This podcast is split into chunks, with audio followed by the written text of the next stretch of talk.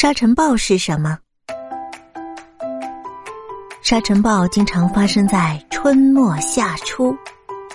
沙尘暴是强风把地面大量的沙尘物质吹起，并且卷入空中，使空气变得特别的浑浊、能见度很低的天气现象。